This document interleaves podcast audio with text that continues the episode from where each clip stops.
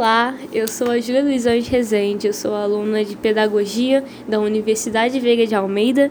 Esse é um podcast avaliativo da minha disciplina de África, Africanidades Indígenas, que é, que é regida pelo professor Giovanni. Uh, minha matrícula é 2020 11 789. É, bom, acho que primeiro para começar a falar eu tenho que falar sobre a minha, minha trajetória. É, Bom, eu estudei minha vida inteira em colégio público e a minha escolha de curso é, foi muito engraçada, né? É muito familiar, tem um contexto familiar, né? Minha mãe é pedagoga e historiadora e eu me inspiro muito na pessoa que ela é. Ela é uma, ela é uma profissional sensacional, sabe?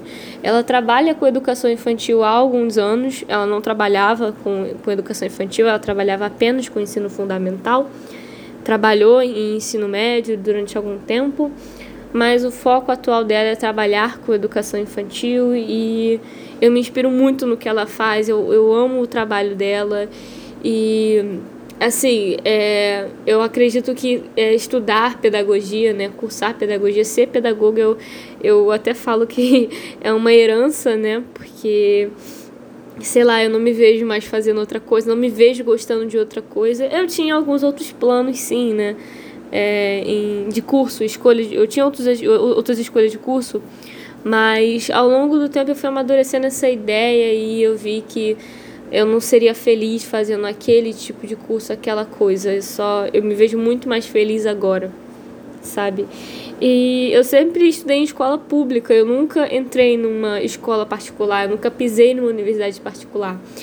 Eu, a primeira vez que eu entrei na Veiga foi um choque para mim, eu fiquei assim, tipo, meu Deus, o que, que é isso?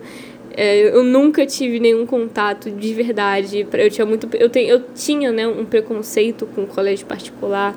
Eu tinha uma, uma visão turva da, da escola privada. E um, amigo meu que estudou né, na, na Veiga me falou, não, a Veiga é legal e tal, as pessoas são bons. E eu ainda tava com meio, tipo, com, com o pé atrás, sabe? E quando eu cheguei lá, eu vi que foi totalmente diferente. O ensino é levado muito a sério, os profissionais são incríveis e eu vi que eu fiz a escolha certa, sabe? É, quando eu vi né, no, lá na grade que eles da africanidades, é, África, indígenas, eu pensei, meu Deus, essa aula vai ser, a gente vai falar sobre racismo e no dia do índio a gente vai botar é, saia de palha, vai pintar o rosto. Eu, eu sempre tive muito trauma disso, porque das vezes em que eu estudei em escola, da, na minha escola, né, das vezes que comemorava o dia, de, o dia do índio, era assim, botava saia, fazia cocá, pintava rosto, é, a gente não falava sobre racismo, era só o conteúdo frio e líquido, né, do que a, a do que do, tipo da norma, né, da BNCC, do que seguia a BNCC, do que tinha que ser estudado. Eles não saíam daquele a, daquele caminho, não faziam curvas, nem nem vírgulas, nem aumentavam pontos, era absolutamente só aquilo. E essa disciplina, ela me trouxe um olhar muito diferente do que eu esperava, sabe? Ela trouxe uma coisa muito diferenciada, ela trouxe uma assim, uma visão, uma compreensão diferente para mim sobre o que é a África. Nas escolas públicas, né, é, eu só fui perceber isso depois que eu comecei a estudar essa disciplina com o professor Giovanni, que eu nunca tinha percebido a falta é, de livros didáticos né, que falem sobre o índio nas escolas. A gente não tem isso, pelo menos na escola pública, não sei na privada. Mas não tem isso, sabe? É, é tudo sobre o. E quando tem, né? É sobre o olhar do colonizador, é sobre fome, é sobre desgraça, é sobre. É, é, escravidão, sabe? Quando a gente liga a televisão, é, tá falando sobre África, é só sobre isso. As pessoas têm esse pensamento de que África é só fome, é só desgraça, é só pobreza. Eu tinha essa visão, eu não vou negar, eu tinha esse pensamento, sabe? Tanto que eu, ach, eu achava, eu, eu sempre fui muito ruim em geografia, eu achava que a Jamaica era, era da África. Eu descobri alguns tempos atrás que a Jamaica, na verdade, é um país do Caribe, sabe? Enfim, é, então, a, essa disciplina veio desconstruir muito esse meu olhar, sabe? E eu percebo que existe uma certa falta de, de abordagem do conteúdo afro-indígena na escola, né? Tem uma resistência de trabalhar esse conteúdo, porque, sei lá, eu acho que você abre um, um espaço de fala para o negro, você abre um espaço de fala para um senso crítico, uma militância, uma nova compreensão. E eu não sei se é as escolas que não estão preparadas para trabalhar isso, eu não sei se é as escolas que não querem trabalhar isso, eu não entendo, eu não consigo compreender isso, sabe? E eu vejo que a importância da África né, na, na, na, nossa ancestralidade é, é muito importante para a nossa formação social. E eu não posso falar sobre isso sem falar, sem citar né, do Baobá. Ah, o Baobá. Nossa, quando eu sempre. Eu, eu nunca. Eu não sabia que existia Baobá. E eu sempre tive uma, uma resistência muito grande para ler Pequeno Príncipe todo mundo assim que estudou comigo no curso normal já tinha lido Pequeno Príncipe, todo mundo conhecia. Nossa, Saint-Exupéry, um, um, nossa, que incrível autor, meu Deus. E eu ficava tipo assim, não, eu não vou ler isso, eu não vou ler, eu não vou ler.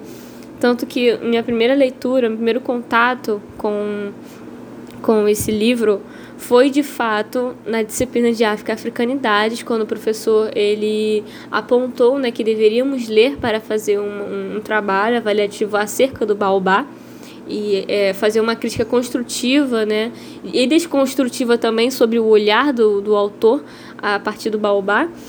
E eu fui percebendo que, assim, eu acho que, de certa forma, para mim, eu não sei se vou estar sendo ignorante ou um pouco radical, mas eu acho que valeu a pena não ter lido é, Pequeno Príncipe há uns anos atrás, porque eu não teria tido essa visão, sabe? Para mim, eu e assim, para as pessoas do meu redor, eu consigo ver que Pequeno Príncipe é um livro muito superestimado, é um livro muito romantizado, é um livro muito, sabe, poético para as pessoas, mas se as pessoas não tivessem um conhecimento, se as pessoas não têm o um conhecimento sobre o baobá, sobre o que é o baobá, elas não vão ter como criticar, não vão ter como se opor contra isso, porque elas não têm o conhecimento. Então, é por isso que é bom a gente falar sobre, sim, sobre o baobá, sobre a África, sobre a espiritualidade, a, a, a questão né, da resistência do, do espírito né, e a importância da, da África, porque sem esse conhecimento a gente não consegue perceber essas coisas que, por mais que estejam ali na nossa frente, a gente não enxerga.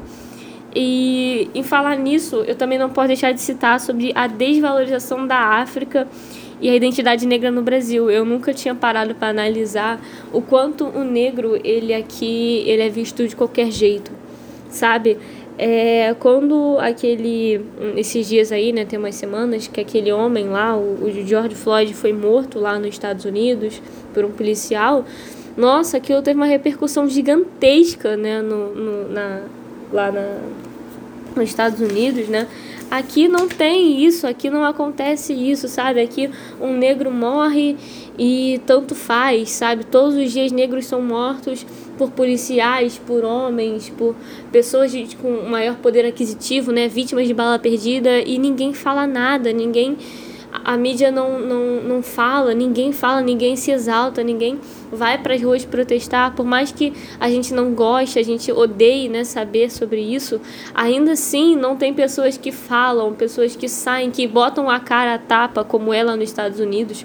Lá tem muito mais força esse movimento e aqui eu não vejo isso. Eu não sei se é um problema da, do racismo aqui no Brasil, eu não sei se é um problema dos negros que têm medo, eu não sei o que é mas eu penso que a gente deveria melhorar um pouco esse, em, em, nesse aspecto, porque é importante a gente falar sobre isso, é importante a gente lutar pelos nossos direitos, sabe?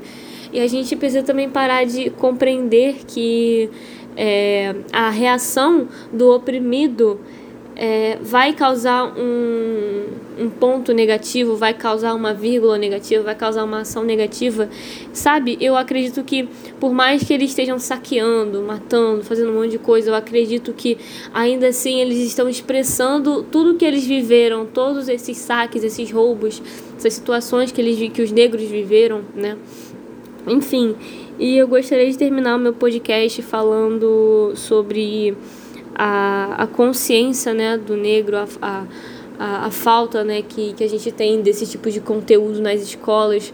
Eu acredito que é muito importante a gente trabalhar isso, é muito importante a gente evoluir essas ideias.